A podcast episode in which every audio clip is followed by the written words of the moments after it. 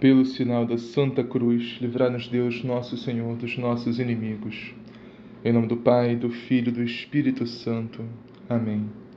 Creio em Deus Pai, Todo-Poderoso, Criador do céu e da terra, e em Jesus Cristo, seu único Filho, nosso Senhor, que foi concebido pelo poder do Espírito Santo, nasceu da Virgem Maria, padeceu sob Pôncio Pilatos, foi crucificado, morto e sepultado, desceu à mansão dos mortos ressuscitou o terceiro dia, subiu aos céus, está sentada diante de Deus Pai Todo-Poderoso, donde há de vir a julgar os vivos e os mortos.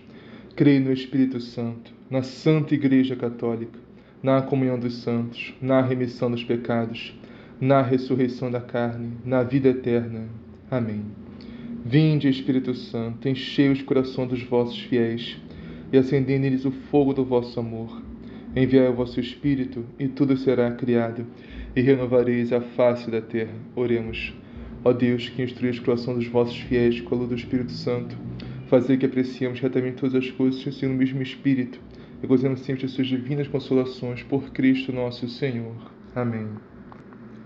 Liturgia da Palavra, 14 de setembro de 2021, 24 semana do Tempo Comum.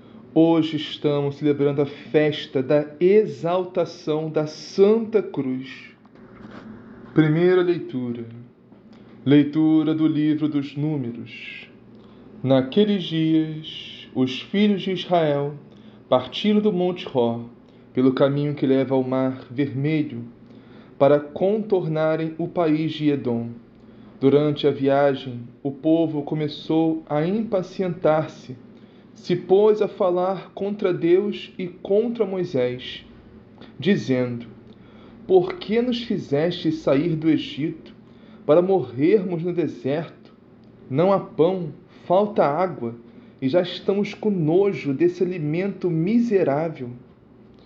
Então o Senhor mandou contra o povo serpentes venenosas que os mordiam, e morreu muita gente em Israel o povo foi ter com Moisés e disse: Pecamos, falando contra o Senhor e contra ti. Roga ao Senhor que afaste de nós a serpente. Moisés intercedeu pelo povo, e o Senhor respondeu: Faz uma serpente de bronze e coloca como sinal sobre uma haste. Aquele que for mordido e olhar para ela viverá. Moisés fez, pois, uma serpente de bronze e colocou-a como sinal sobre uma haste. Quando alguém era mordido por uma serpente e olhava para a serpente de bronze, ficava curado. Palavra do Senhor. Graças a Deus. Próxima primeira leitura. Carta de São Paulo, apóstolo aos Filipenses. Jesus Cristo, existindo em condição divina, não fez do ser igual a Deus uma usurpação, mas ele esvaziou-se a si mesmo, assumindo a condição de escravo e tornando-se igual aos homens.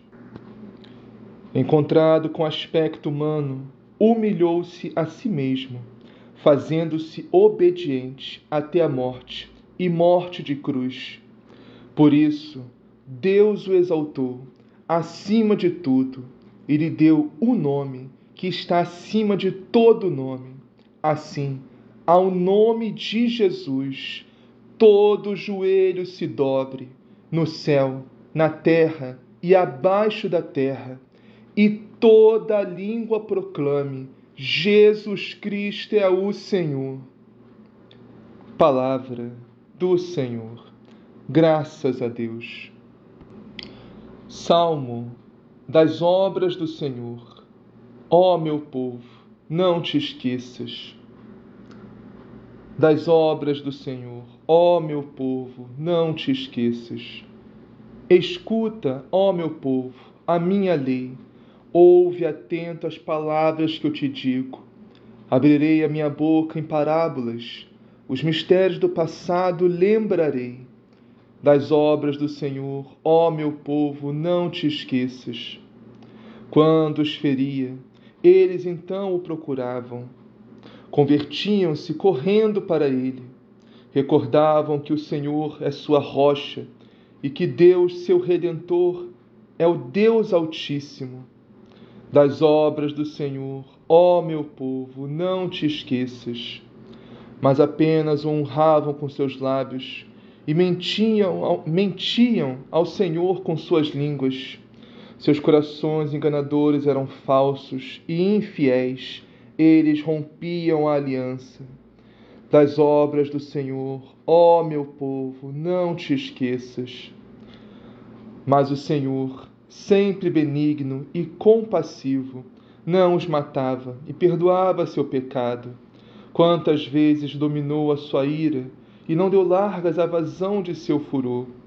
Das obras do Senhor, ó meu povo, não te esqueças. Evangelho, o Senhor esteja convosco, Ele está no meio de nós. Proclamação do Evangelho de Jesus Cristo segundo João. Glória a vós, Senhor.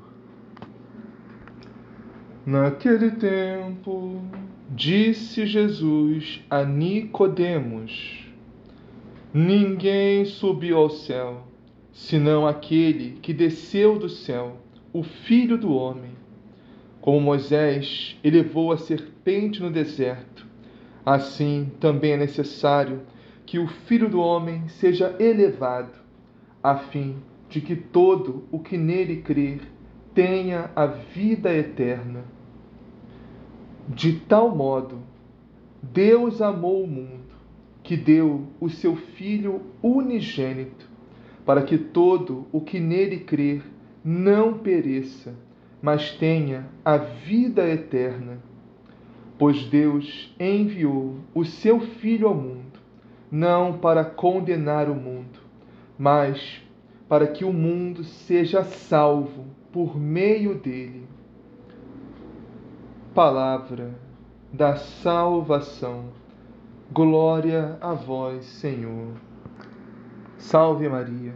Bem-vindos, meus irmãos e minhas irmãs, a mais uma meditação da palavra de Deus e do Evangelho de nosso Senhor Jesus Cristo.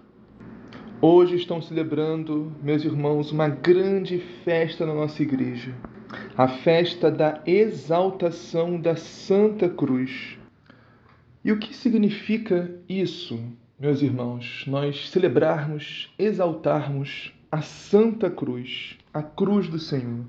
Primeira coisa que temos que entender é que não estamos exaltando simplesmente um pedaço de madeira.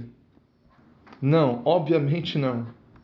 Até porque nós, que somos católicos, em grande parte, né, grande maioria das nossas igrejas católicas, a cruz nunca está sozinha, né? Nunca está sozinha uma cruz vazia, não. Sempre, na grande maioria, está com crucificado ali. Nossas cruzes e crucifixos vêm com Jesus crucificado.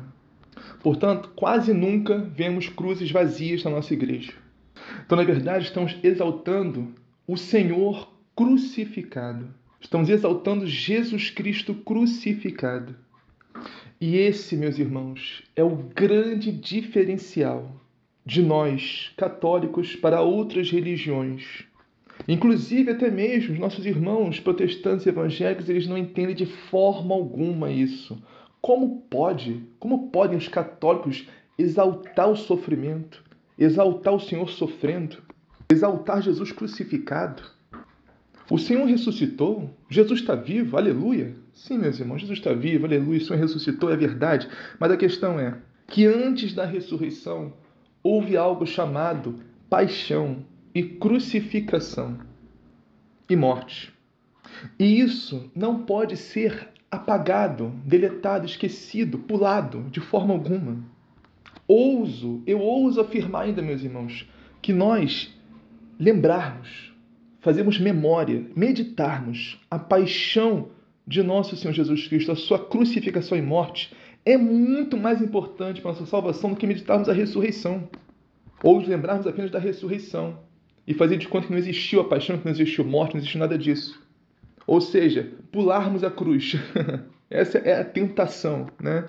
Fingir que não existiu a cruz, não existiu a paixão. E direto para a glória e para a ressurreição. Infelizmente, esse é o pensamento, meus irmãos, né, de muitos cristãos, infelizmente de muitos católicos até. Verdade tem que ser dita. Nós não queremos a cruz, não queremos a, a, o sofrimento, a paixão, a morte, não, não queremos nem pensar nisso. Ou seja, não queremos passar pela cruz e pelo sofrimento que o Senhor passou, mas queremos partilhar da sua glória e da sua ressurreição. Isso é absurdo, meus irmãos. Porque ninguém, meus irmãos, absolutamente ninguém vai chegar até o céu sem passar pela cruz. Ninguém vai chegar até a glória de Cristo sem passar pelos sofrimentos de Cristo. E essa acusação que fazem né, a respeito de nós católicos, ah, os católicos exaltam o sofrimento. Não, não somos nós que exaltamos o sofrimento. Primeiro, primeiramente, foi o próprio Deus que exaltou o sofrimento. Quando fez o seu Filho unigênito, Jesus Cristo, morrer, sofrer, sua paixão, sua crucificação, sua morte pela nossa salvação. Nós apenas seguimos o nosso Deus. Foi Deus que levou o sofrimento a um outro grau, a um outro nível, a um nível divino. E o que significa dizer né, em si que Deus exalta o sofrimento? Porque isso pode ser muito mal compreendido e entendido, porque não tem uma visão espiritual mais apurada.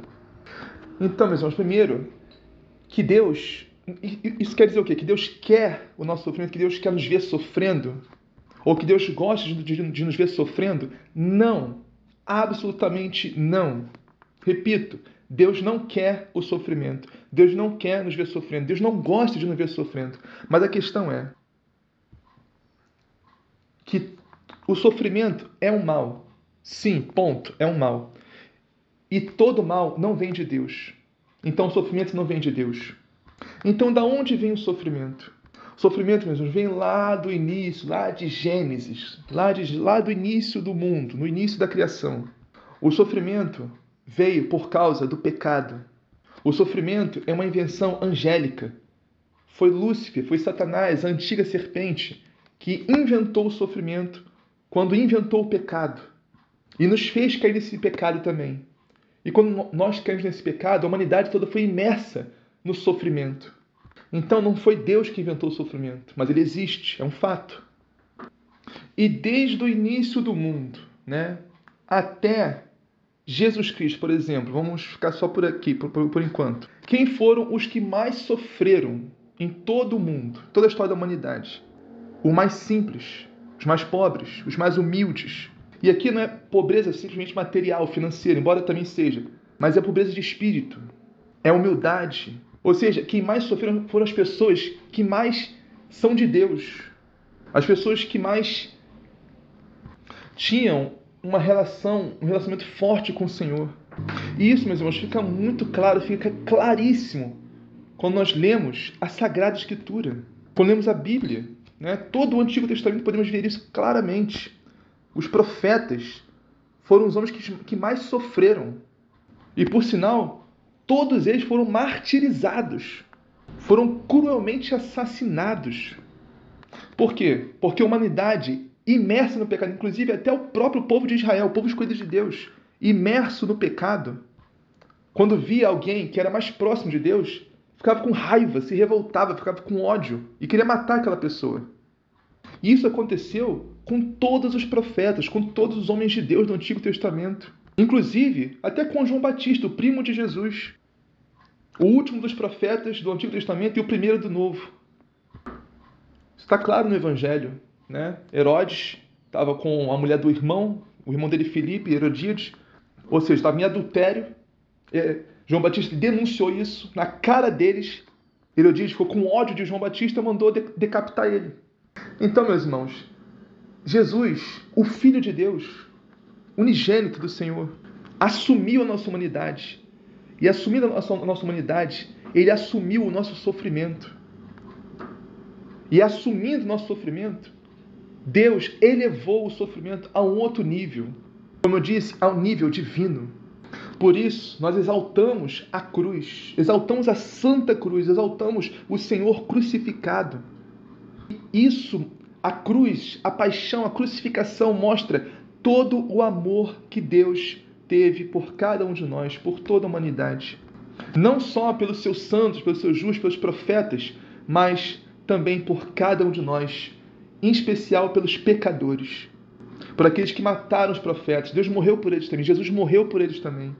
O seu sangue também os redime, os redimiu. Agora, se eles aceitaram essa remissão, creram em Jesus e se salvarem, aí já é outros 500. Mas aí podem me perguntar, mas Vitor, como é possível que os que mataram os profetas cre, cre, crescem em Jesus se Jesus não tinha vindo ao mundo ainda? É que Jesus veio depois dos profetas. Então, meus irmãos, que nem aquela história daquele jovem rico né, e Lázaro, que está no, no Evangelho de Lucas. O jovem rico estava no inferno e viu Abraão no céu junto com, com Lázaro e disse para voltar né, ao mundo para avisar os irmãos que mudassem de vida, que se convertessem, para não ir também para o inferno, que está naquele sofrimento, aquelas chamas com ele. Então Abraão respondeu: Eles têm Moisés e os profetas, que os ouçam. Então, meus irmãos, de quem que Moisés e os profetas falavam no Antigo Testamento? De Jesus, meus irmãos. É de Jesus que Moisés e todos os profetas falavam no Antigo Testamento. Jesus não está só no Novo Testamento. Ele está em toda a Sagrada Escritura, de Gênesis a Apocalipse. Jesus está presente em todos os 73 livros da Sagrada Escritura. Claro, não de forma explícita, né? não o nome Jesus ali, não. Mas toda vez que a gente lê o profeta, o Messias, o Cristo, o ungido, é de Jesus que está falando a Sagrada Escritura. O enviado de Deus é de Jesus. O servo do Senhor, como vemos em Isaías, é de Jesus. O amado dos cânticos dos cânticos é de Jesus, estão falando. Então, as pessoas no Antigo Testamento, mesmo antes de Jesus vir ao mundo, podiam sim crer, acreditar em Jesus. Era só ouvir Moisés e os profetas. Então, todos tiveram sim a possibilidade de se, salvarem, mesmo antes de Jesus vir. Porque ao crer em Moisés e nos profetas, estavam crendo em Jesus.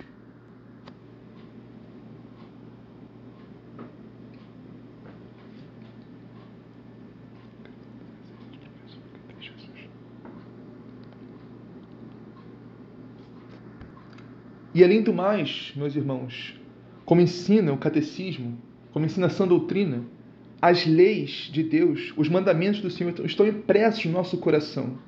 Mesmo que nós nunca tenhamos ouvido falar deles, dos, dos dez mandamentos. Eles estão impressos, isso se chama lei, lei natural. Ou seja, os dez mandamentos estão impressos no coração de cada homem. E só não ouve quem não quer. Quando a gente faz algo errado, a gente sabe que é errado. Mesmo nunca tenha, ninguém tenha nos falado que aquilo é errado, a gente sente que aquilo é errado. Mas quanto mais a gente faz aquilo errado, né, sem se importar, sem se arrepender, a gente vai perdendo essa sensibilidade. Com isso a gente fecha, a gente cerra os ouvidos para a voz de Deus que age na nossa consciência, de cada um. Por isso tem muitos que pecam pecados mortais, pecados graves, nem sente que está pecando.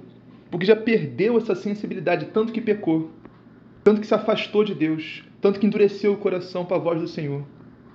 E com isso, meus irmãos, sofrem nesse mundo por causa da, das, da consequência do, dos pecados que cometem. Muitos sofrimentos que temos nesse mundo e que são consequências de nossas más escolhas, nossos pecados. Mas, claro, nem todos. Não podemos generalizar, dizer que todo sofrimento é por causa de um pecado que alguém cometeu. Não. Embora, sim, muitos nossos pecados nos levam ao sofrimento. Mas nem todo mundo que sofre é por causa de cometer algum pecado. Porque lembremos, né, que tem o pecado original, que embora Jesus tenha pagado esse, esse pecado, tenha nos lavado esse pecado no batismo, na sua morte na cruz, ainda há em nós essa concupiscência, né, que chamamos de essa, essa má inclinação por mal, por pecado. Então, visto isso, é, é possível né, que alguém que nunca tenha cometido nenhum pecado sequer, nem mortal, nem mesmo venial, possa sofrer por causa do pecado original, né, que herdamos nossos primeiros pais. Possa ter doenças, possa ter diversos sofrimentos nesse mundo.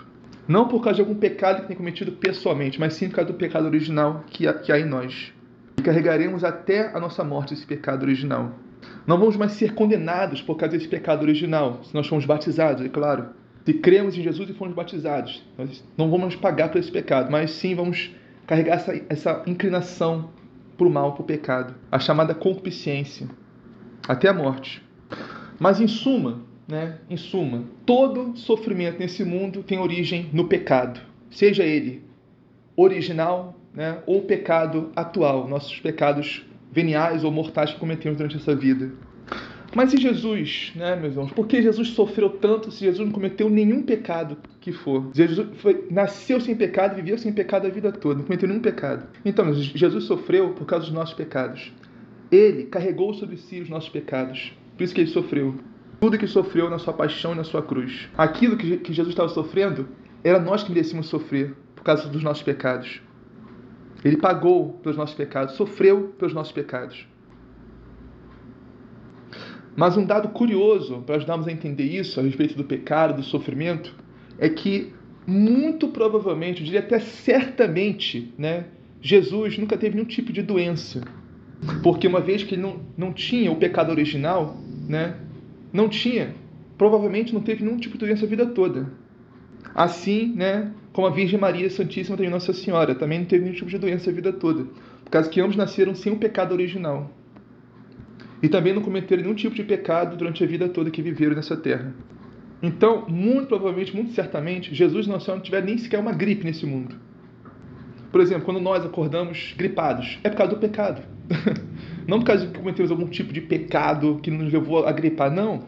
É por causa do pecado original que é em nós, nossa carne. Porque Deus não nos fez para sofrer. Deus não nos fez para ficarmos doentes.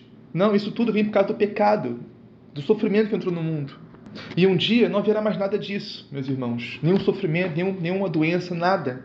Se nós crermos em Jesus, aceitarmos todos os sofrimentos que vêm nesse mundo de bom grado, sofrermos pacientemente, com a esperança no céu, esperança na ressurreição, na glória, carregarmos a nossa cruz como Jesus carregou a dele, como o próprio Senhor disse no Evangelho, aquele que quer vir após mim, negue-se a si mesmo, carregue a sua cruz e me siga.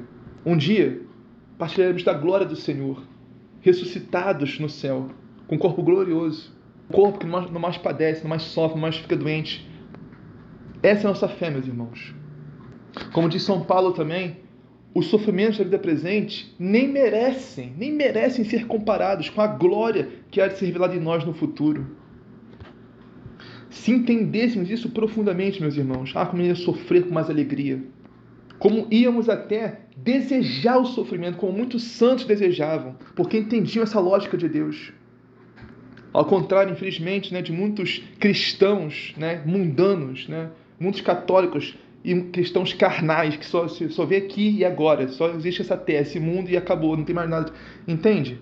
E quando vem o sofrimento, se revolta e se e murmura, e reclama e, e espragueja né, e blasfema contra Deus.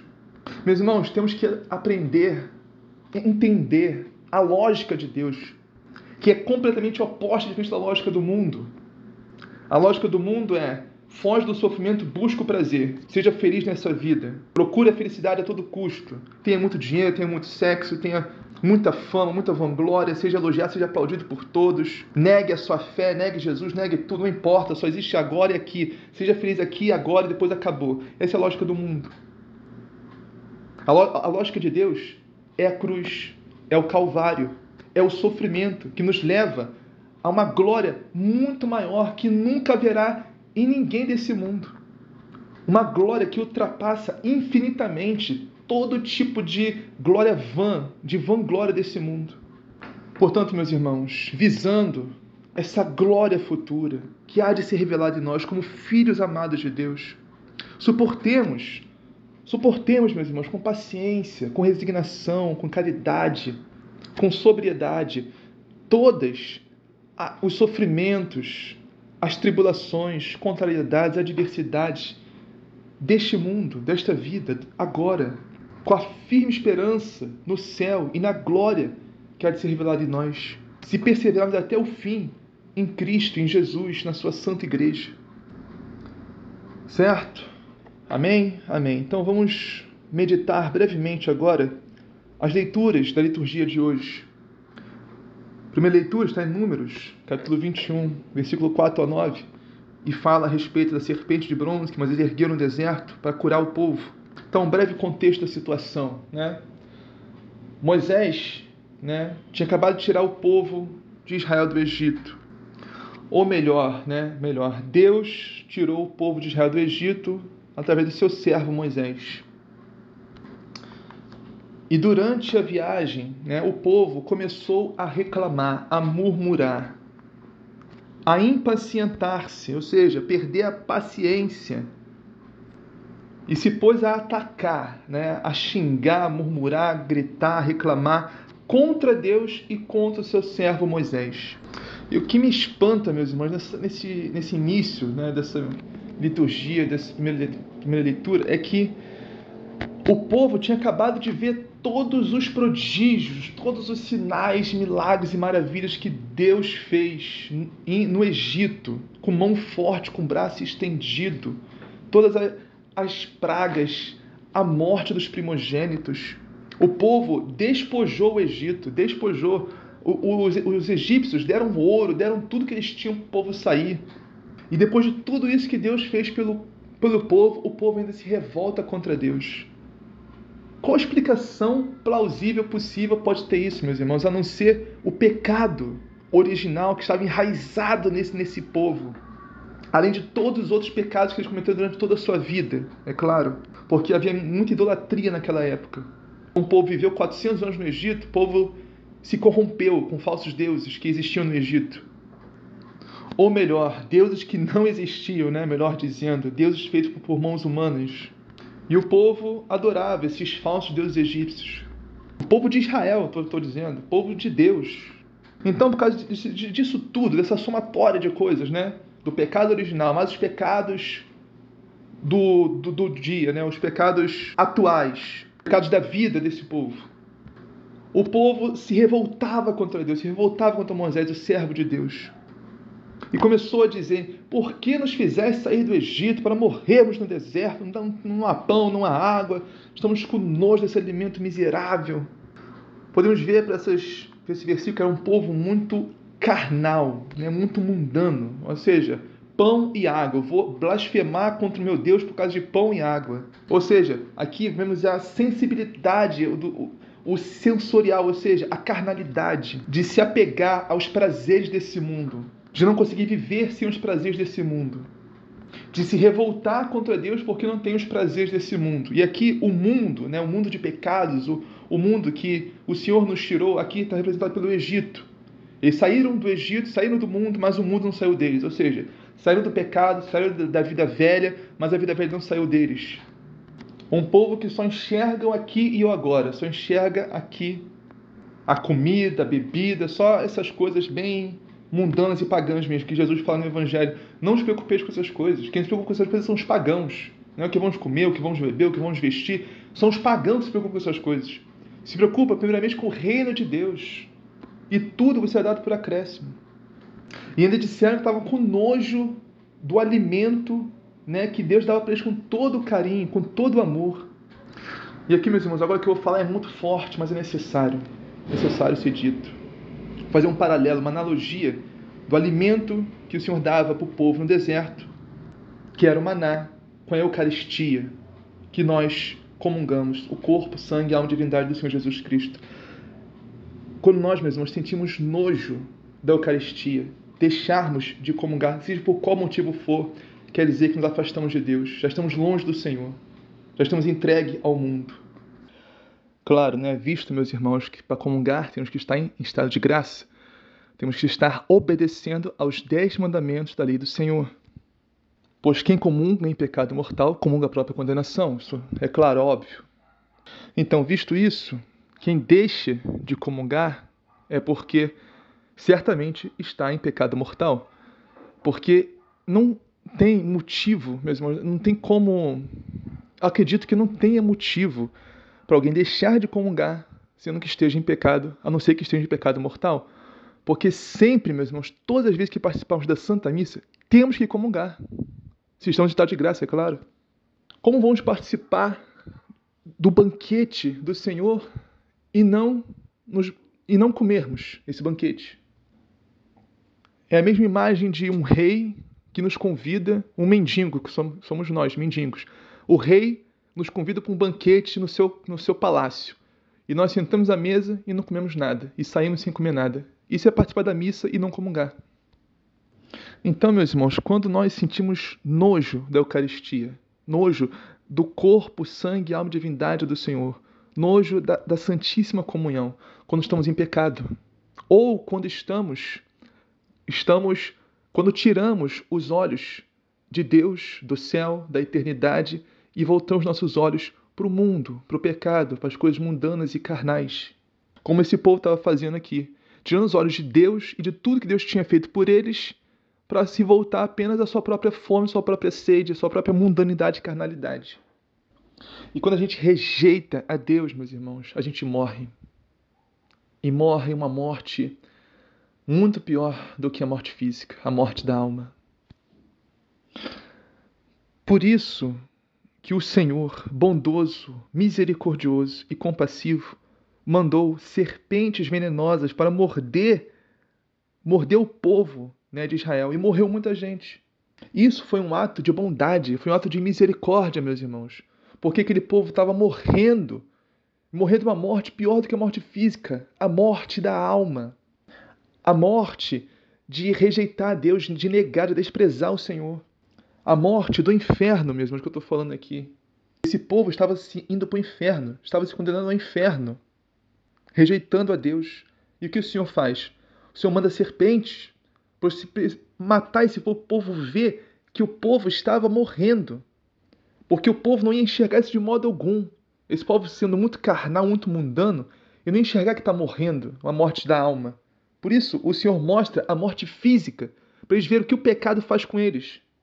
Isso é um ato de amor, um ato de misericórdia, para salvar o povo. Estava se revoltando contra Deus e, consequentemente, morrendo por causa disso. Então o povo foi até Moisés né, e diz: Pecamos contra o Senhor, falando contra o Senhor e contra ti. Roga ao Senhor que afaste nós as serpentes. Então Moisés intercede pelo povo, que aqui é a imagem de Jesus que intercede por nós também. O Senhor respondeu: Faz serpente de bronze, coloca como sinal uma haste, ou seja, uma haste é um poste, é uma, uma madeira assim estendida. Aqui é a imagem da cruz. Aquele que for mordido e olhar para ela viverá, ou seja, a serpente é a imagem de Jesus e a haste é a cruz. Vemos isso melhor no, no, no Evangelho daqui a pouco. Aquele que olhar para a serpente na haste viverá. Ou seja, aquele que olhar para Jesus crucificado viverá. E aqui olhar, meus irmãos, não é só simplesmente olhar com os olhos, os olhos do corpo, olhar com os olhos mundanos, carnais. Não, é olhar com os olhos da alma. É olhar através da cruz, através do sofrimento, através do crucificado, enxergar o coração ardente de amor que há de Deus em Jesus. Enxergar todo o amor de Deus em Jesus crucificado por nós, por amor a nós, para nos salvar, nos livrar do inferno. Ou seja, é enxergar, meus irmãos, o que os olhos não podem ver. Porque o mundo olha para Jesus crucificado, o que, que o mundo vê? vê um crime, uma injustiça, né? Um homem foi morto inocente. Muitos, inclusive, vê ah, o fracasso. Ah, Jesus fracassou na sua missão, morreu na cruz. Mas nós, meus irmãos, que somos cristãos, nós somos católicos, olhamos para a cruz e vemos o quê? Vemos a nossa salvação. Vemos um Deus que morre pelas suas criaturas. Vemos o infinito amor de Deus para com cada um de nós. Vemos as chagas que nos curam vemos a morte que nós merecíamos e ele pagou por nós. Como Jesus disse no Evangelho, ninguém tira minha vida, eu a dou livremente, por livre e espontânea vontade. E quando vieram pegar Jesus, né, e Pedro pegou a espada, cortou a orelha do servo lá, dos servo dos fariseus, e Jesus disse: Guarda a espada, guarda na bainha a espada.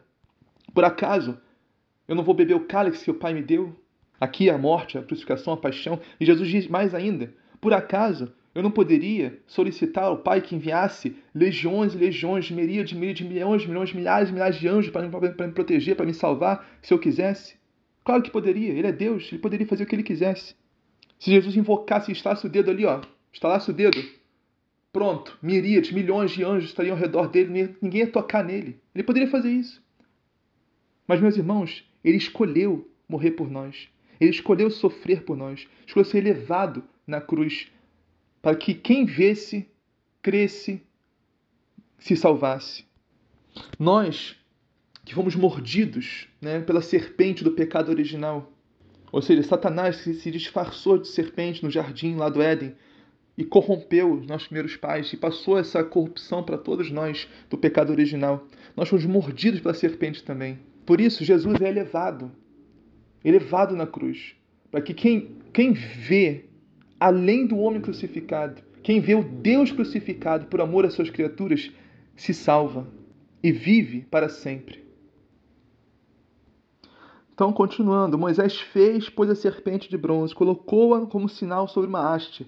Quando alguém era mordido por uma serpente, olhava para a serpente de bronze e ficava curado. Só abro um parênteses aqui rapidinho. Fico imaginando nossos irmãos protestantes e evangélicos vendo essa passagem aqui dizendo seus idólatras. Como, né? Como é que Deus vai mandar o povo idolatrar a serpente de bronze para olhar e se curar? Cara, não tem sentido nenhum isso. Né? Sabe que Deus nunca foi contra as imagens. Deus mandou criar imagens, como esse aqui, por exemplo, uma serpente de bronze, como os querubins na Arca da Aliança, como os, os querubins né, na tenda ali e tal, nas, nas cortinas. Então Deus não é contra as imagens, nunca foi. Deus é contra os ídolos, que é muito diferente de imagem. Como os falsos deuses do Egito, por exemplo, que o povo idolatrava. Isso sim é idolatria. Mas Deus não é contra as imagens, sim contra os ídolos. Então, fechar parênteses aqui, voltando aqui para o assunto da serpente de bronze que o povo olhava e ficava curado. Jesus, meus irmãos, essa serpente bronze que nós olhamos e ficamos curados na cruz, crucificado. E curados de quê? Curados de nossos traumas, nossas feridas, nossas mágoas, nossas rejeições, nossos sofrimentos. Mas, irmãos, quando, quando tem um santo, que o santo, não recordo agora qual é, quem mas diz assim: Olha, olha para Jesus crucificado, olha para o Senhor crucificado e tudo lhe parecerá pouco. Ou seja, tudo que nós sofremos, passamos, é, tudo que acontece conosco na nossa vida, que a gente acha muita coisa, é pouco perto de Jesus crucificado. Então isso nos cura, meus irmãos, nos conforta. Vamos agora à próxima primeira leitura de hoje. Hoje tem duas primeiras leituras, que está em Filipenses, capítulo 2, versículos 6 a 11. Jesus Cristo, existindo em condição divina, não fez do ser igual a Deus uma usurpação. Vamos entender esse versículo. Primeiramente, a parte de condição divina, ou seja, Jesus é Deus, assim como o Pai e assim como o Espírito Santo, na Santíssima Trindade, nosso Deus uno e trino. Jesus é a segunda pessoa da Santíssima Trindade, igualmente Deus, assim como o Pai e como, como o Espírito. Jesus é o Filho de Deus, o seu unigênito, único e primogênito. Então, o Filho de Deus, a segunda pessoa da Santíssima Trindade, assumiu a nossa condição humana. E isso sem perder nenhum por cento, sem perder nada da sua condição divina.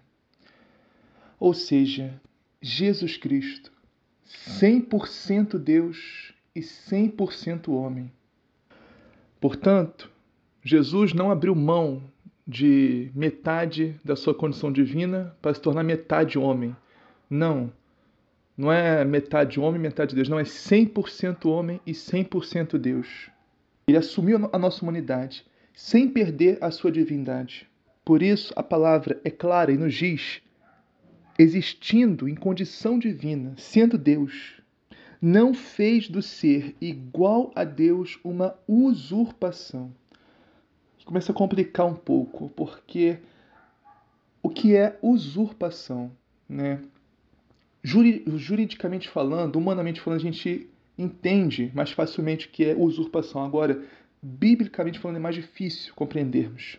Por isso, vamos usar uma pequena parábolazinha, uma metáforazinha, para entendermos o que é usurpação. Vamos imaginar um rei, né, muito poderoso, um grande reinado que ele governa. Ele tem um filho que vai herdar o trono, né? E esse filho é um príncipezinho muito mimado, cheio de vontades, que sabendo que vai herdar o trono do pai, faz o que quer, a hora que quer, quer que todos estejam 24 horas disponíveis para servi-lo no que ele quiser, e maltrata os servos, maltrata os funcionários do pai, maltrata os nobres. Então, o que o filho desse rei está fazendo? Ele está usurpando né, o direito que é dele de ser herdeiro do trono, de ser filho do rei. Ou seja, o reinado vai ser dele, o, o reino vai ser dele, o trono vai ser dele, os servos, tudo no palácio vai ser dele, sim, mas ele está usurpando esse direito, usurpando esse poder que já é dele e que será dele. Está abusando desse poder, digamos assim. Então, Jesus Cristo fez exatamente o contrário do que esse príncipezinho mimado. Jesus Cristo, ele fez extremamente o contrário, o oposto do que essa parábola diz. Jesus, sendo Deus, sendo filho do Rei Altíssimo, sendo o príncipe por excelência, herdeiro de tudo que há no universo, ele não usou desse poder em benefício próprio, usurpou esse poder que é dele por excelência.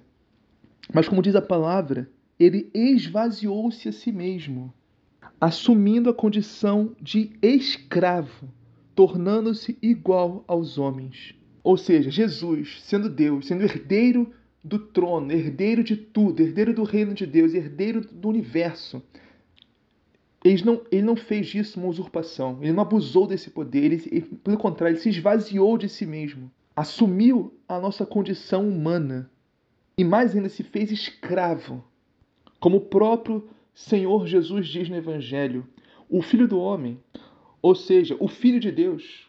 Toda vez que a gente lê Jesus falando o Filho do Homem, pode ser entendido como Filho de Deus também. Filho do Homem significa Filho da humanidade, mas Jesus é Filho da humanidade e Filho de Deus também. Então, o Filho do Homem, o Filho de Deus, não veio para ser servido, mas veio para servir e dar sua vida em resgate por muitos. Meus irmãos, o normal, digamos assim, seria que nós servíssemos Jesus, porque Ele é o Filho de Deus que veio até nós. Mas Jesus se humilha tanto, é tão humilde, que Ele que nos serve. Como ele fez demonstrando isso na última ceia, lavando os pés dos discípulos. Era isso que ele estava demonstrando aqui. Essa passagem que diz em Filipenses, capítulo 2, versículo 6 a 11.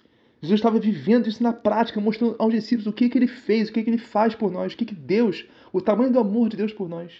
Se coloca como servo nosso, como escravo, meus irmãos. O Filho de Deus Altíssimo. Agora a pergunta que eu faço, meus irmãos, é como que nós não vamos amar?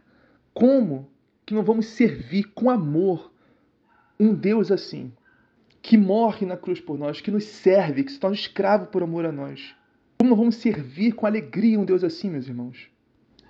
Continuando a leitura, encontrado com aspecto humano, Jesus Cristo humilhou-se a si mesmo, fazendo-se obediente até a morte e morte de cruz.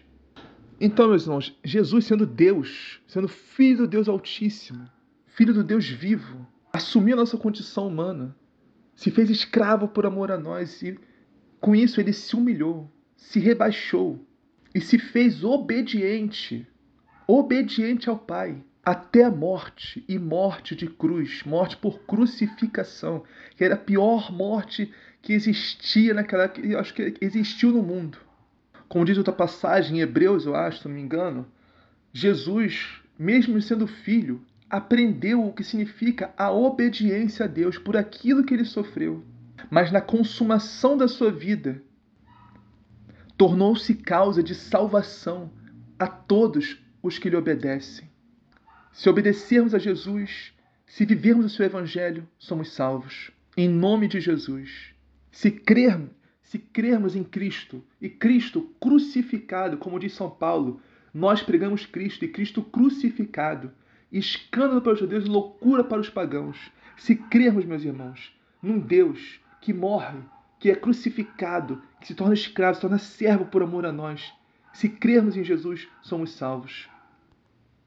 E assim como Cristo fez e nos deu exemplo, nós também, meus irmãos, temos que carregar a nossa cruz. Temos que seguir Jesus, temos que obedecer a Deus, obedecer aos seus mandamentos até a morte, meus irmãos, seja qual morte for que tenhamos que passar. Temos que obedecer e perseverar até o fim, na graça, na igreja, nos sacramentos, na palavra, no evangelho, na sã doutrina católica. Temos que perseverar até o fim, meus irmãos, se quisermos ser salvos. Em nome de Cristo, em nome de Jesus, para a honra e glória de Deus Pai, pelo poder do Espírito Santo que nos foi dado, que habita o nosso peito, meus irmãos. Seremos salvos um dia se perseverarmos e perseverarmos até o fim, até a morte. Por isso, Deus o exaltou acima de tudo. Ele deu o nome, aqui é nome com N maiúsculo, o nome, que está acima de todo nome, ou seja, não existe nome que esteja acima do nome de Jesus.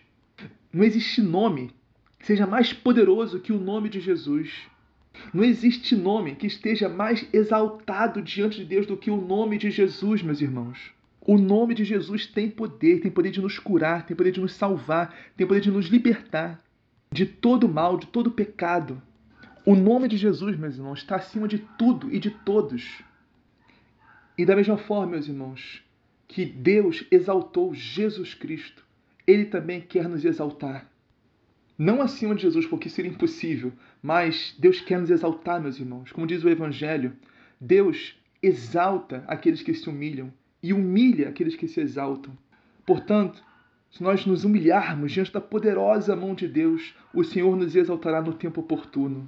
Se enxergarmos nossa miséria, nossos pecados, nosso nada diante de Deus, meus irmãos, e pedimos perdão, nos arrependermos de coração contrito, com o propósito de não mais voltar a pecar e confessarmos todos os nossos pecados ao sacerdote, que em nome de Jesus perdoa os nossos pecados, que age em persona Cristo, na pessoa de Jesus. Ou seja, é Deus, é Jesus, é Cristo perdoando os nossos pecados através do sacerdote. E fizermos isso, meus irmãos, com contrição de coração, com propósito firme de não mais voltar a pecar.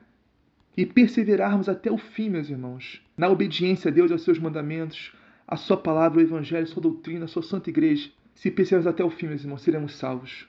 E Deus irá nos exaltar assim como exaltou a Virgem Maria Santíssima, assim como exaltou São José, assim como exaltou todos os santos e santos de Deus nesses mais de dois milhões de igreja católica. Assim, ao nome de Jesus, todo joelho se dobre, no céu, na terra e abaixo da terra, que é no inferno.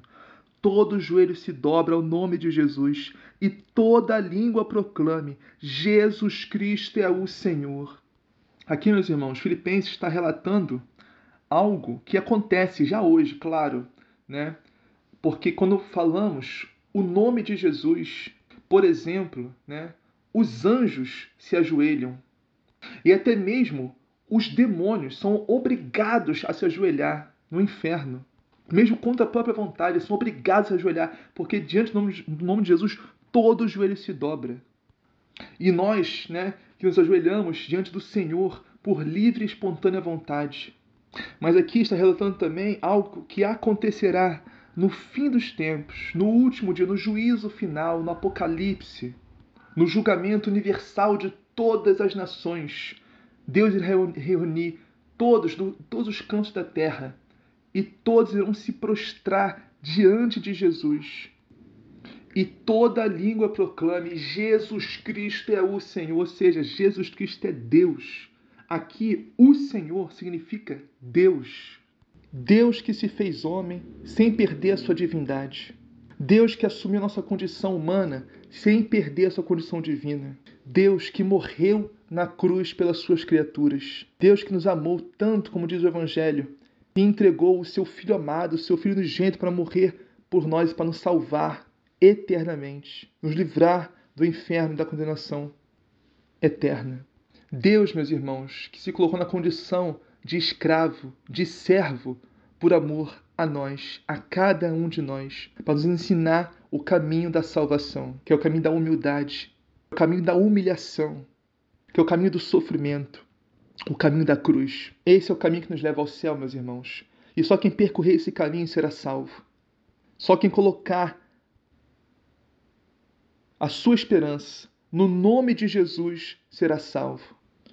Só quem crer em Jesus e Jesus Cristo crucificado será salvo. Porque do Cristo glorioso e ressuscitado, todos querem acreditar, todos querem crer, todos querem participar da glória. Agora, do Cristo crucificado, pouquíssimos, meus irmãos, pouquíssimos querem crer e querem participar do sofrimento do Senhor. Na própria Sagrada Escritura vemos isso. Dos doze apóstolos que Jesus reuniu, só um estava com ele na cruz. Só João, o evangelista, o discípulo amado. Por isso, meus irmãos, que a Santa Igreja de Cristo, a Igreja Católica, exalta a cruz do Senhor. Porque exaltando a cruz, a Santa Cruz do Senhor, estamos exaltando o próprio Senhor, o próprio Deus crucificado, por amor a nós, por amor às suas criaturas. Vamos fazer filhos de Deus. O Filho de Deus, com F maiúsculo, se fez homem para que os homens se fizessem filhos de Deus, com F minúsculo. Portanto, meus irmãos, amado, louvado, adorado, exaltado, seja o nome do Senhor Jesus crucificado, agora e por todos os séculos dos séculos. Amém. Vamos fazer agora, meus irmãos, a meditação do Evangelho de hoje. E antes de iniciarmos, meus irmãos, a meditação desse evangelho lindíssimo que temos hoje, temos que falar uma coisa que não pode deixar, não pode passar despercebido a respeito desse evangelho. Meus irmãos, este evangelho é simplesmente o evangelho, ou seja, eu diria até, ousaria afirmar que esse evangelho é o mais importante de todos os evangelhos. Vocês terem noção da importância desse evangelho. Alguns santos diriam até que se perdêssemos por algum motivo todos os livros do, dos evangelhos, mas se restasse este evangelho, a mensagem estava dada. Vocês verem a noção, a importância que esse evangelho tem, meus irmãos. Como esse evangelho é grande, como esse evangelho é importante nós compreendermos esse evangelho. E começa assim. Jesus, naquele tempo, disse a Nicodemos. Nicodemos era um fariseu, né? Mas era um fariseu que não era um mau fariseu. Ele era um bom fariseu. Existia isso. Sim, era raro, mas existia, né? Ele é um fariseu que reconhecia Jesus como mestre, né? reconhecia que Jesus vinha da parte de Deus, reconhecia que ninguém pode fazer esses milagres se Deus não está com essa pessoa. Ele mesmo dizia isso, né? Então, realmente ele não era um, um mau fariseu, ele era um fariseu que provavelmente obedecia os mandamentos, né? Era justo, tal, na medida do possível, é óbvio, né? Mas assim, e ele foi procurar Jesus, né? Na calada da noite, porque ele tinha medo dos outros fariseus. Ou seja, é aquela fé que está começando ainda, está tá brotando no coração, mas ainda não está firme, ainda não está clara, né?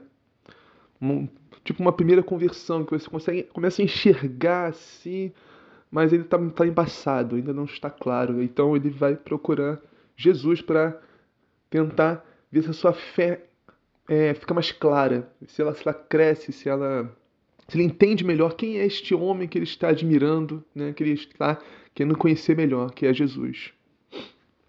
Então Jesus já começa explicando para ele quem ele é, ou seja, Jesus já vai direto ao ponto. Né? Jesus não faz rodeios. Né? E Jesus disse: Ninguém subiu ao céu a não ser aquele que desceu do céu, o Filho do Homem. Ou seja, o que significa isso, meus irmãos? Simplesmente que absolutamente ninguém do Antigo Testamento, ou seja, até Jesus, desde Adão, desde Adão e Eva até Jesus, ninguém subiu ao céu, ou seja, ninguém foi salvo. Ninguém se salvou. Ou seja, por isso eu disse que Nicodemos era um homem justo na medida do possível. Por quê? Porque ele obedecia os mandamentos, provavelmente, muito provavelmente, né? era temente a Deus, né? um de coração aberto ao Senhor. Eu estou aqui foi procurar Jesus, mas ele não estava salvo. ele não podia se salvar.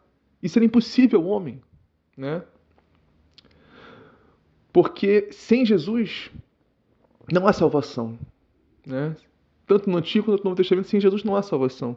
Jesus é a nossa porta de entrada ao céu. E mesmo se a gente for meditar isso, se a gente for contemplar isso, se a gente for realmente pensar a respeito disso, né? E meditar, a gente vai ver, meu Deus, então quer dizer que todos aqueles grandes homens, grandes profetas, grandes santos do Antigo Testamento não entraram no céu? Não, não entraram. Nenhum deles. Nem Moisés, nem Elias, nem Davi, nem Daniel, ninguém, meus irmãos, absolutamente ninguém, desde Adão e Eva até Jesus. Todo a raça humana, todos os irmãos estavam impossibilitados de entrar no céu. Impossibilitados porque todos pecaram. Todos, até aqueles que não pecaram, pecaram. Como eu vou explicar isso? Então, o pecado original, né? O pecado original que não é um pecado cometido, como ensina o catecismo, mas um pecado contraído, nossos primeiros pais, Adão e Eva. Né? Por isso, todos estavam em pecado. Todos estavam em pecado. Mesmo que não tivesse cometido pecado, estavam em pecado. Até mesmo os grandes santos, grandes profetas do Antigo Testamento. Né? Que morreram testemunhando a Deus, deram seu sangue testemunhando a Deus. Não podiam ir para o céu. E todos estavam no local chamado Sheol, ou região dos mortos, né? morada, mansão dos mortos. Todos, todos, justos e injustos, bons e maus, né? ímpios e piedosos, santos e pecadores. Né? Todos estavam lá, profetas e pagãos, todos estavam lá nessa, nessa, nessa morada dos mortos, nessa mansão dos mortos, no Sheol. Né? Então, e o que aconteceu? Mas como assim, Vitor? É, Deus misturou justos com justos, ímpios com piedosos, bons com maus? Sim, meus irmãos, misturou. Mas entre aspas, se misturou entre aspas, muitas aspas. Porque, assim, como ainda não tinha vindo a plenitude dos tempos que veio com Jesus Cristo, né? Então, todos estavam ali aguardando esse julgamento, aguardando o julgamento de Deus. E quando veio né, o julgamento, que é Jesus, ele é o juiz. Né? Quando Jesus morreu na cruz, no sábado santo, ele desceu à mansão dos mortos, desceu ao Sheol, e ali ele fez o julgamento que irá acontecer para nós no último dia, no juízo universal. Ou seja, ali foi um, um pré-julgamento, né? foi, foi, um pré-apocalipse, um pré-juízo final, um pré-juízo final. Ali no Sheol, na mansão dos mortos, Jesus separou o trigo do joio, separou os bons dos maus, os justos dos injustos, os santos dos pecadores, os ímpios dos piedosos. Ele separou. Um exemplo, um exemplo. São José, o grande São José, não podia ir para o céu porque não estava salvo. Por mais justo que fosse, mais santo que fosse, não podia porque não estava salvo, porque Jesus é a salvação, não tem salvação sem Jesus. Né? Então, a, a, tradição, a santa tradição, meus irmãos, da Santa Igreja Católica, nos ensina que São José morreu um pouco antes de iniciar o ministério de Jesus. Então, São José, certeza, estava no Sheol, na mansão dos mortos, assim como todo, toda a raça humana, desde Adão até Jesus. Então, quando Jesus desceu à mansão dos mortos, desceu ao Sheol, ele pegou São José e levou com ele para o céu assim como todos os justos e santos e profetas do Antigo Testamento, né? desde Adão e Eva até Jesus, até São José, né? digamos assim. Não São José tenha sido o último que morreu, não, é, não sei se vocês entenderam. Né? E, por exemplo, é, Judas Iscariotes, né? que a própria palavra de Deus disse, né? o filho da perdição, ou seja, estava no inferno, ou seja, destinado ao inferno. Não que ele não que ele nasceu e foi destinado a trair Jesus, destinado. Não. Judas era destinado ao céu, mas ele escolheu ir para o inferno, escolheu trair Jesus, escolheu a perdição, escolheu esse caminho. Né? Ele próprio escolheu esse caminho, ele próprio escreveu essa sentença para ele próprio. Então, quando a gente fala destinado, significa isso, que ele se destinou ao inferno, ele escolheu ir para o inferno, em vez de escolher ir para o céu, que era o que Deus tinha preparado para ele.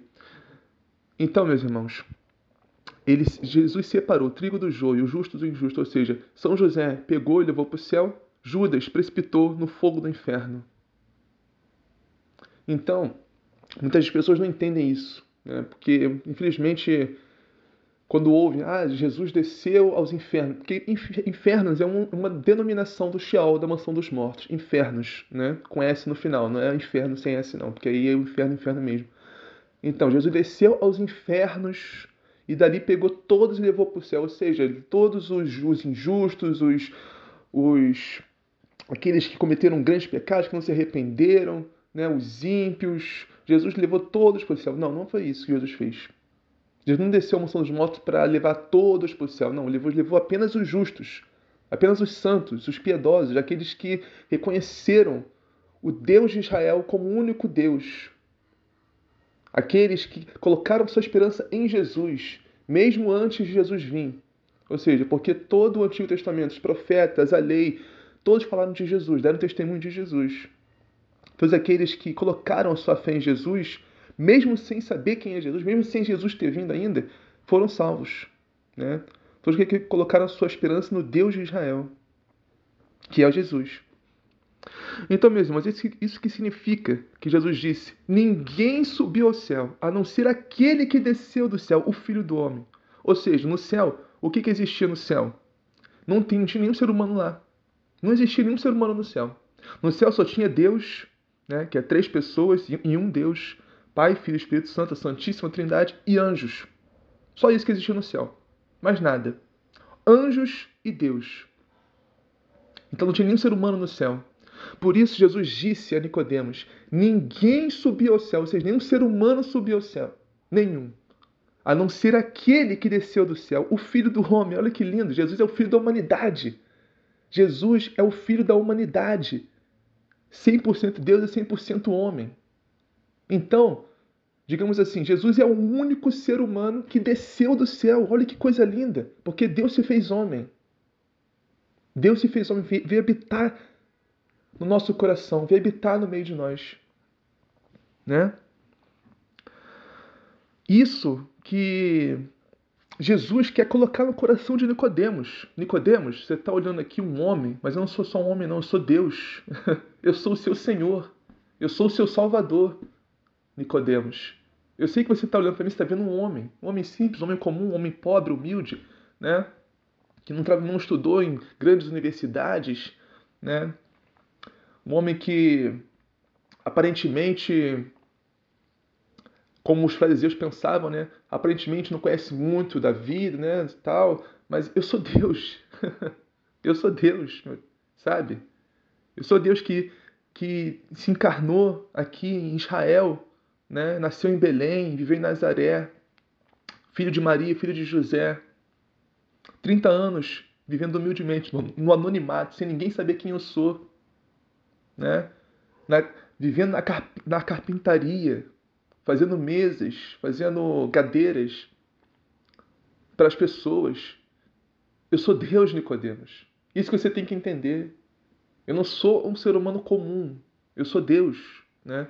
Toda vez que Jesus fala filho do homem, podemos entender filho de Deus, porque filho filho do homem significa filho da humanidade, mas Jesus é o filho de Deus também. Mas Jesus se apegava muito a essa expressão filho do homem, porque Deus que é sabedoria encarnada, Deus que sabe tudo, ele sabia, né, que uma coisa que ia ficar clara para os cristãos, que ficar claríssima, é, é que Jesus é Deus. Porque essa é a raiz da nossa fé, meus irmãos. Esse é, é o cerne. Ou seja, se Jesus não fosse Deus, nada teria sentido. Nada. Mas Jesus é Deus. E ele morreu por nós para nos salvar na cruz. O seu sangue preciosíssimo, o sangue de Deus foi derramado. Né? Como vamos ver daqui a pouquinho, mais à frente no Evangelho. Então, o próximo versículo, né? Do mesmo modo como Moisés levantou a serpente no deserto, assim é necessário que o Filho do Homem seja levantado, para que todos o que nele crerem não pereçam, mas tenham a vida eterna. Então, meus irmãos, esse versículo 14 é tão lindo, é tão profundo. Olha, como a gente leu, a gente meditou na primeira leitura, Jesus está falando da serpente no deserto. Já falamos disso, não vamos repetir agora. Mas Jesus foi levantado que nem essa serpente, meus irmãos. Ou seja, lembra o que acontecia lá na serpente? O povo pecou, clamou a Deus a salvação, né? foi picado por serpente, estava morrendo, pediu a Deus para ser salvo. Moisés, instruído pelo Senhor, levantou uma serpente de bronze e quem olhava para ela era curado. Ou seja, Jesus é essa serpente de bronze. Jesus crucificado. Jesus crucificado, meus irmãos, nos cura, nos salva, nos dá a vida eterna. Meditar na paixão de Jesus, meditar na paixão de Cristo. Isso, meus irmãos, é a nossa salvação. Isso é a nossa salvação. Jesus não disse, olha só, que curioso. Jesus não disse: aqueles que me virem ressuscitado, glorioso, aí sim esses vão se salvar, esses vão vão ter a vida eterna, esses vão se curar. Não, Jesus não disse isso. Embora é óbvio que Jesus ressuscitou, é óbvio que Jesus está glorioso agora na glória do Pai no céu, é óbvio tudo isso. Mas, meus irmãos, o que realmente nos salva, o que realmente nos cura, nos liberta, é a cruz do Senhor, é a paixão do Senhor, é enxergar o Deus que foi levantado na cruz, é contemplar e meditar a respeito da paixão de Cristo. Isso, meus irmãos, é que realmente nos salva, nos dá a vida eterna. Como Jesus disse, para que todos aqueles que nele crerem, ou seja, o que a gente olha, o que a gente enxerga, a gente vê quando a gente olha para o crucifixo, para Jesus crucificado, né? aos olhos humanos, né? aos olhos mundanos, carnais, naturais, digamos assim, a gente vê um crime, vê um crime, vê um homem inocente que foi morto por inveja, né? É um crime, uma coisa horrível. Mas a gente tem que ir mais fundo. A gente tem que enxergar além do crime, além do homem inocente morto por inveja. A gente tem que enxergar além, meus irmãos, e ver dentro ali o que, o que os olhos não veem, né? Dentro de Jesus, aquele coração ardente, em chamas de amor. O coração de Deus. O coração de Deus, meus irmãos, que é um coração de carne e osso e sangue, mas com amor divino, com amor infinito de Deus. A gente tem que enxergar isso quando a gente olha para Jesus crucificado. Não um crime, não uma. Claro, foi crime, mas não só isso. É muito pouco, isso é muito superficial. Temos que enxergar o amor de Deus por nós. Isso que a gente tem que enxergar. E se a gente enxergar isso, meus irmãos, isso é vida eterna. Enxergar o amor de Deus por nós através da cruz de Cristo, da paixão do Senhor. Isso nos cura de tudo, mesmo que a gente pode imaginar. Nos cura dos nossos traumas, nos cura dos nossos melindres, nos cura, meus irmãos, de todos os nossos sofrimentos, tribulações, provações, dores estamos passando nesta vida, neste vale de lágrimas que é este mundo. Isso nos conforta, meus irmãos. Diziam os santos: olha, você acha que a sua vida é difícil, você sofre muito, você tem muitas dores, você é muito rejeitado, você é muito ofendido, você então, tudo bem, pode até ser. Agora, olha para Cristo, olha para Jesus, olha para o Deus crucificado, para o Deus humilhado, para o Deus blasfemado, para o Deus morto por crucificação na cruz. E você vai ver que sua vida não é nada, sabe? Você vai ver que tudo que você passa não é nada. Olha para Jesus. Isso vai nos curar, meus irmãos. Pois Deus, agora esse versículo aqui, meus irmãos, esse versículo aqui, eu diria que é o mais importante desse evangelho.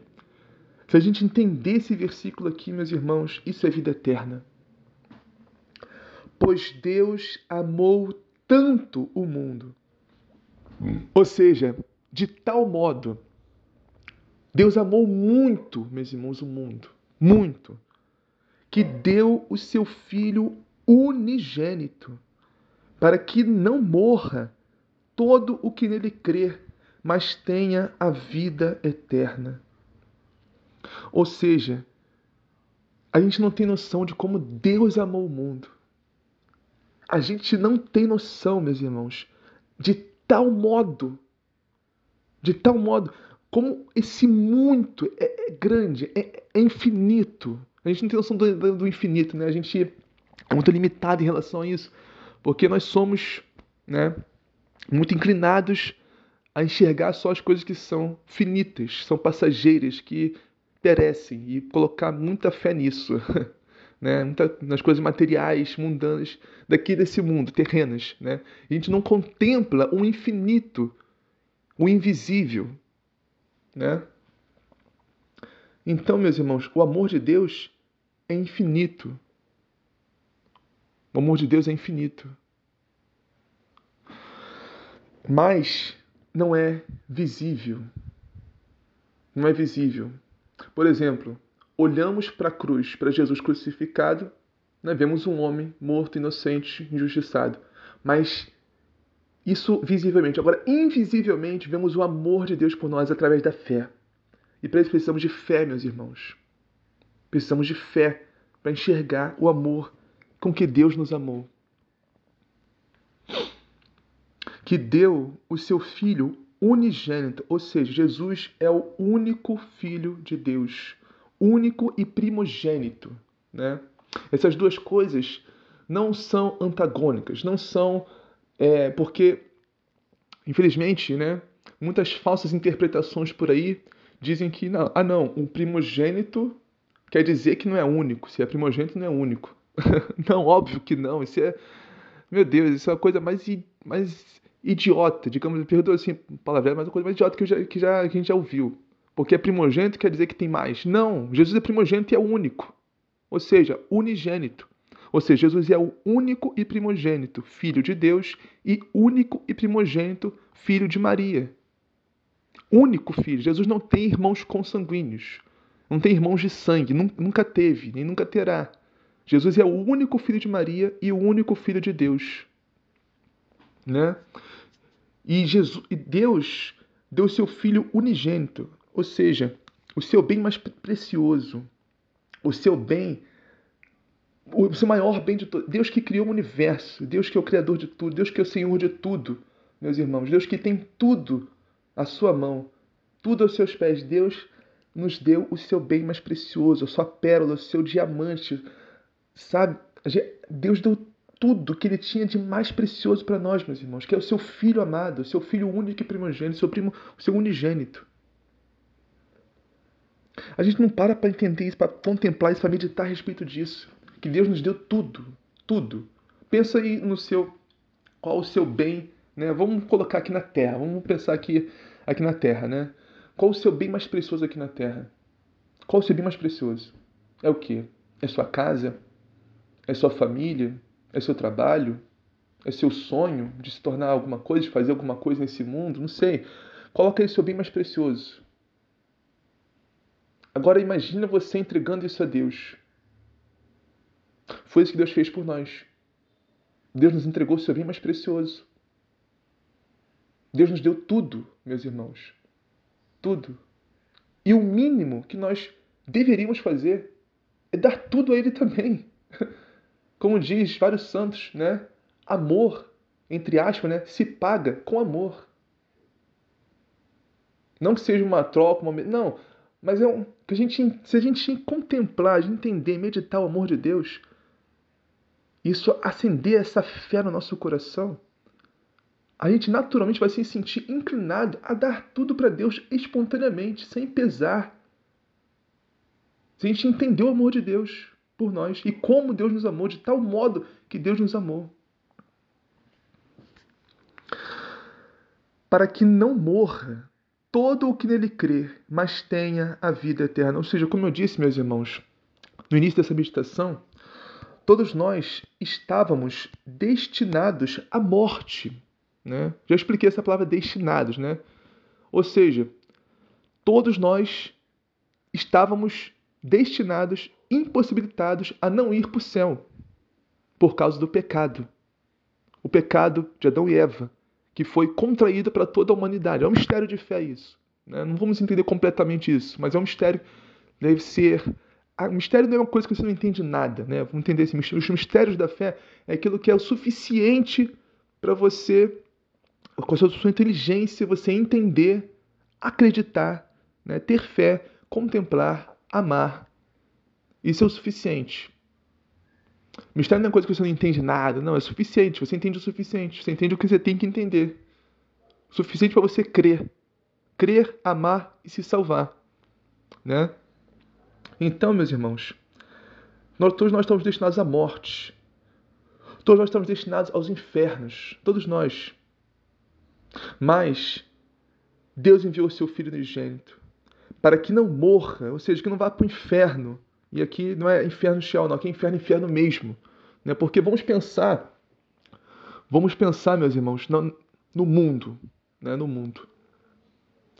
A, os únicos que tinham a posse, digamos assim, entre aspas, né, da salvação, era Israel, eram os judeus, o povo, né, os israelitas, o povo de Deus, os únicos que tinham o conhecimento do Deus vivo e verdadeiro, o Deus Santo de Israel. Então, meus irmãos, quer dizer que, vamos entre aspas aqui, né, só para a gente entender, todos os pagãos, de todos os povos, de todo mundo estavam condenados ao inferno. Porque só no Deus real está a salvação. Ele é o único Deus verdadeiro, o único Deus vivo. Que se manifestou em Jesus Cristo, a segunda pessoa da Santíssima Trindade. Entende, meus irmãos? Não quer dizer, agora, eu não estou dizendo que todos aqueles pagãos foram condenados ao inferno. Isso é um julgamento que cabe a Deus, não cabe a mim, a você, nem nenhum de nós, né? Isso cabe junto que cabe a Deus, mas só para vocês entenderem que é uma coisa óbvia, que aquelas pessoas estavam num risco, num perigo enorme de ir para o inferno, e provavelmente muitos foram, né? Pois muitos foram. Então, meus irmãos, Deus alastrou a salvação dele além de Israel a todo o mundo, até os confins da terra. Deus quer que todos se salvem. Todos. Deus não quer que ninguém pereça, que ninguém morra, que ninguém vá para o inferno. Mas isso depende não só de Deus, mas de cada um de nós. Nós temos que aceitar Jesus Cristo, aceitar a sua salvação. Temos que enxergar, meus irmãos, o amor de Deus por nós na cruz, na paixão do Senhor. E nos salvarmos, e crermos e nos salvarmos. Deus deu seu Filho unigênito para que não morra todo o que nele crer, mas tenha a vida eterna. Ou seja, crer. O que é crer? Né? Muitos podem achar que crer é um sentimento. Ou seja, ah, eu creio em Deus, eu sinto Deus, eu sinto um arrepio, uma coisa. não, mesmo, crer não é sentimento, né? Crer não é sentimento. Afinal, o que, que Jesus disse lá no Evangelho? Jesus disse: Eu sou a emoção, eu sou o sentimento, eu sou o arrepio. Jesus não disse isso. Jesus disse: Eu sou o caminho, a verdade e a vida. E ele não disse que o caminho era fácil. Ele não disse que a, a verdade era, era fácil de ser aceitada. Ele não disse que o caminho era fácil de ser percorrido. Ele não disse que chegar à vida era moleza. Não. Mas ele disse que é o caminho, a verdade e a vida. Não quer dizer que é fácil, não quer dizer que é gostoso, não quer dizer que é, que é apreciável assim aos olhos ao, ao início, né? É porque o que é apreciável aos olhos é o fruto da serpente, né? o fruto do pecado, que nem vemos lá em Adão e Eva né, que era apreciável aos olhos, era, parecia bonito, parecia né, que era gostoso e tal. Então foi lá e pecaram contra Deus, desobedeceram. E entrou o pecado, a morte e o sofrimento no mundo, por causa disso, do pecado de Adão e Eva, instigado por Satanás disfarçado de serpente. Então, meus irmãos, para chegarmos à vida, percorremos esse caminho, né, encontrarmos a verdade, nem sempre vai ser gostoso, vai ser uma coisa de deliciosa, assim, você sentir um sentimento. Não, nem sempre. Nem sempre. Às vezes vai ser doloroso, vai ser difícil, vai ser penoso. Não vamos querer fazer isso, a nossa vontade vai contra o que Deus quer. Muitas vezes, meus irmãos. Mas temos que entender que Jesus é o único caminho. Jesus é a única verdade. Jesus é o único que nos leva à vida, à vida eterna. E não há salvação fora dele. Não há. A salvação não tem que ser gostosa, não tem que ter um sentimento, ah, sinto um sentimento bom. Não, não tem que ter isso. Não é necessário que tenha isso, né? Não é que tenha errado, seja errado, não, de forma alguma, é, é maravilhoso, né? Você realmente sentir, né? É, quando você vai à missa, você sentir, você tudo não tem problema nenhum nisso. Agora não temos que depender disso, meus irmãos. Não temos que depender disso.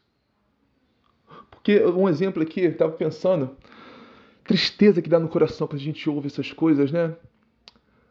Uma, uma irmã, uma, uma menina, né? Que estava ainda decidi, se decidindo o que ela queria para a vida. Então, ela, ah, quando eu vou na missa, eu não sinto Deus. Aí então ela procura os cultos protestantes e evangélicos, porque aí ela sente Deus. Meu Deus, que infantilidade, sabe? Que coisa que coisa realmente lamentável. Lamentável, meus irmãos. A gente depender do sentimento, porque o sentimento é uma loucura. O sentimento é uma loucura, meus irmãos. Acaso nós temos que fazer tudo que a gente sente vontade? Meu Deus, se a gente for fazer isso, a gente ia pro inferno assim, sabe? Diretamente, ponto final, acabou. Se a gente for fazer tudo que a gente tem vontade, a gente ia pro inferno sem sombra de dúvida. Não. A vontade não é o que nos move. Não é o que nos move que nos move é a palavra de Deus, é o Evangelho, é o ensinamento da Santa Igreja de Cristo mais de dois mil anos, que os apóstolos trouxeram, aqueles que foram ensinados pelo próprio Jesus Cristo, meus irmãos. Porque a Igreja Católica é a única que é universal, que é do mundo todo, é para o mundo todo. Única que é universal. A Igreja Católica. É a única que é apostólica, que vem dos apóstolos. A única que é una, ou seja, uma só igreja, uma só fé, um só batismo, um só Senhor. A única que é santa, meus irmãos. A igreja é santa. Ela é santa, porque Deus é santo, porque Jesus é santo e Ele é a cabeça da igreja. Nós somos apenas os membros, o corpo místico de Cristo. Mas é Deus que manda, é o Espírito Santo que conduz a Santa Igreja Católica. Então, meus irmãos, temos que entender isso. Crer não é sentimento. Crer é decisão. Crer é determinada determinação. Crer é você se decidir por Deus. Não, eu quero amar a Deus. Eu quero servir o Senhor. Eu quero viver e morrer para servir a Jesus Cristo na sua santa igreja católica. Eu me decido a isso, porque eu sei que isso é melhor para mim. Porque eu sei que isso, esse é o único caminho que leva à vida, a vida eterna. Crer é decisão, não é sentimento. De fato, Deus não enviou o seu Filho ao mundo para condenar o mundo, mas para que o mundo seja salvo por ele. Então, meus irmãos, como eu estava dizendo aqui, que crer não é sentimento, é decisão, ou seja, eu me decido em obedecer a Deus. Eu me decido a obedecer os seus mandamentos. Eu, eu, me decido a viver a sua palavra. Eu me decido a praticar o seu evangelho. Eu me, eu me decido a conhecer e amar e viver cada vez mais a sua sã doutrina, que está no Catecismo da Igreja Católica. Então, crer é isso. É uma atitude, não um sentimento. Então, e Deus enviou seu Filho ao mundo, não para condenar o mundo, mas para que o mundo seja salvo por ele. Ou seja, meus irmãos, se Deus quisesse nos condenar, Ele não precisava fazer nada. Ele não precisava fazer nada. Pensa bem, nós já estávamos condenados. Todos nós já estávamos condenados ao inferno. Né? Não só os pagãos fora do povo de Israel, mas infelizmente, miseravelmente, até o próprio povo de Israel. Muitos estavam se condenando ao inferno, como os fariseus, por exemplo. Né? Por quê? Porque deturparam a lei de Deus, né? criaram falsas leis, uma falsa tradição que não vem de Deus. Eram hipócritas. Não viviam amor, não viviam misericórdia. Só, só viviam uma falsa lei que eles inventaram, que eles, que eles mesmo deturparam, né? Sacrifícios que faziam vazios, vazios, sem, sem amor, né? Realmente sem, sem arrependimento, sem conversão.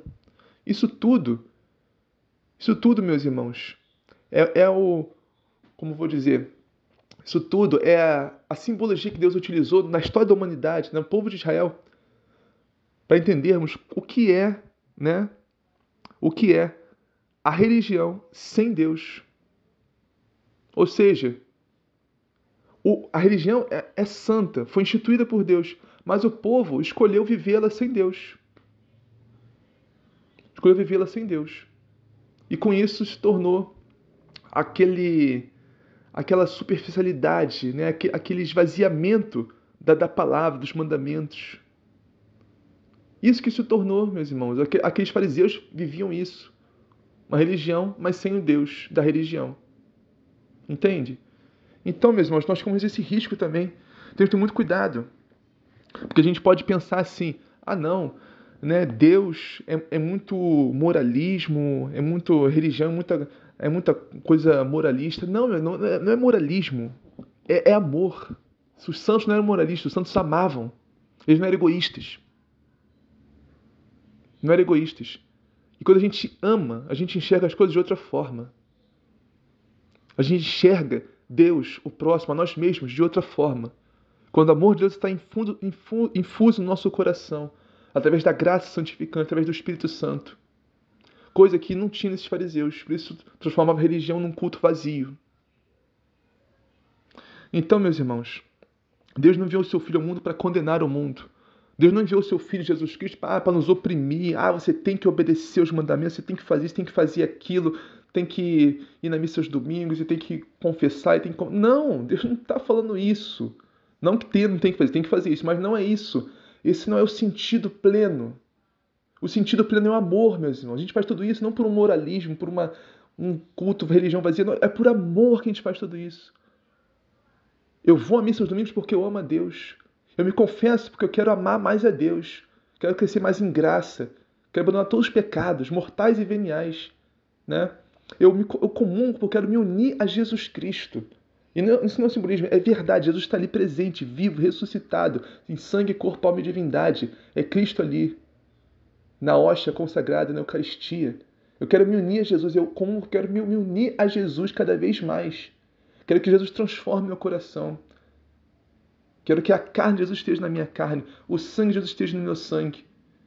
Quero que a alma de Jesus esteja na minha alma, a divindade de Cristo esteja no meu espírito. Quero isso. Quero me unir perfeitamente a Jesus. Por isso que eu comungo. Então, meus irmãos, eu obedeço os mandamentos porque eu sei que se eu desobedecer, eu vou estar ofendendo a Deus, eu vou estar magoando a Deus. E Deus não merece isso. Deus é o sumo amor, a suma bondade. Que morreu por nós na cruz. Ele não merece nossa ingratidão. Ele não merece, meus irmãos, nossas ofensas, nossas injúrias, ingratidões e blasfêmias. Ele não merece. Deus é muito bom e nos amou de tal modo que deu seu Filho único para nos salvar. Então, meus irmãos, Deus não enviou seu Filho ao mundo para condenar o mundo, mas sim para que o mundo seja salvo por ele. Porque se Deus quisesse nos condenar, ele não precisava fazer nada. Todos nós já estamos condenados ao inferno. Todos nós, sem exceção. Se Jesus Cristo não tivesse vindo, se Jesus Cristo tivesse morrido na cruz por nós, nos ensinado a sua doutrina, a sua palavra, o seu evangelho, e morrido na cruz por nós, meus irmãos, principalmente morrido na cruz por nós, nós temos condenados ao inferno, sem sombra de dúvida, todos, a raça humana toda. E mais, meus irmãos, digo mais: se não houvesse a Santa Missa, se não houvesse a Santa Missa, de nada valeria esse sacrifício de Cristo na cruz. Seria algo vazio que aconteceu há uns 2022 anos atrás e foi esquecido pelo mundo.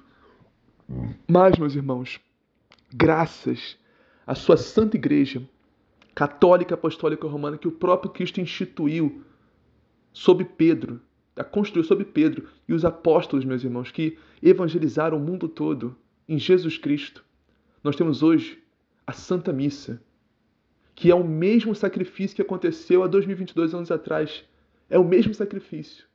Por isso que a Santa Missa é o ápice da nossa fé. A Santa Missa é o ápice de toda a vida cristã, católica, religiosa. A Santa Missa, meus irmãos, é o que há de mais importante nesse mundo. Nesse mundo não há nada mais importante que a Santa Missa. Nada, nada, absolutamente nada. Porque a Santa Missa é o sacrifício de Jesus na cruz. Real. Não é metáfora, não é simbolismo, não é real, é verdadeiro. E Jesus veio nos salvar, meus irmãos, através da Santa Missa, através do seu sacrifício na cruz. Para que todo mundo seja salvo por ele. Ou seja, nós somos salvos em Jesus Cristo. Nós somos salvos na sua Santa Igreja, Católica Apostólica Romana. Nós somos salvos na Santa Missa, que é o sacrifício de Jesus na cruz. Nós somos salvos, meus irmãos, na Eucaristia, que é a carne e o sangue de Jesus. Como diz lá em João capítulo 6: Quem não comer a minha carne, quem não beber o meu sangue, não terá a vida eterna. Quem não comer minha, minha, quem não comer minha carne, quem não beber o meu sangue, não terá vida em vós mesmos. Ou seja, o que nos dá vida, o que nos salva é a carne e o sangue de Cristo. É o holocausto perfeito que Cristo ofereceu na cruz, no trono da cruz, para nos salvar. E é perpetuado e atualizado durante todos esses séculos na Santa Missa, até o fim dos tempos. Isso que nos salva, meus irmãos. Isso que nos salva. Louvado seja nosso Senhor Jesus Cristo, para sempre seja louvado. Santa Maria, Mãe de Deus, rogai por nós. Pai nosso, que estás nos céus, santificado seja o vosso nome. Venha a nós o vosso reino. Seja feita a vossa vontade, assim na terra como no céu. O pão nosso de cada dia nos dai hoje. Perdoai as nossas ofensas, assim como nós perdoamos a quem nos tem ofendido e não nos deixeis cair em tentação, mas livrai-nos do mal. Amém. Ave Maria, cheia de graça, o Senhor é convosco. Bendita sois vós entre as mulheres.